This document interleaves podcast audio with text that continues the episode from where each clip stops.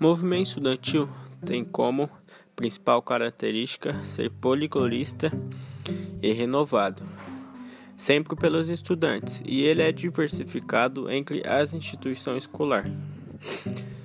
Teve início no século XV, na Universidade de Paris. Eles defendiam isenções fiscais e era contrário à submissão da Universidade do Parlamento. Daí surgiu a revolta dos estudantes e o chamado movimento estudantil, ou seja, ele teve início lá na França no século XV.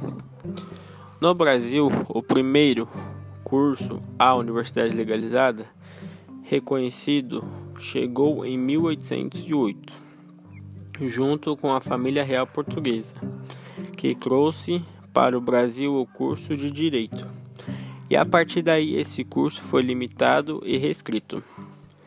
Ele teve seus primordiais aqui no Brasil em 1901. Com a criação da Federação dos Estudantes Brasileiros, em 1910 foi feito o primeiro congresso dos estudantes, que foi realizado em São Paulo, na capital. E nos anos 50 houve o crescimento e houve a exploração de universidades e faculdades. E a partir daí houve a, consequentemente o crescimento do movimento estudantil. Ainda nos anos 50 houve uma participação desse movimento estudantil. No movimento O Petróleo é Nosso. Falando dos anos 60 e dos anos 70, houve uma eclosão foi o maior momento do movimento estudantil na história no Brasil. Houve a perseguição da UNE e da UBS, com a sede da UNE sendo incendiada na cidade do Rio de Janeiro.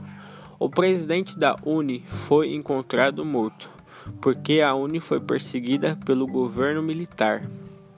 Os protestos, as manifestações eram mobilizados para toda a população anos 90 e atualmente houve, após esse período, após a instituição da Constituição Federal de 1988, houve uma fragmentação desse movimento estudantil e a partir de então houve uma busca individual.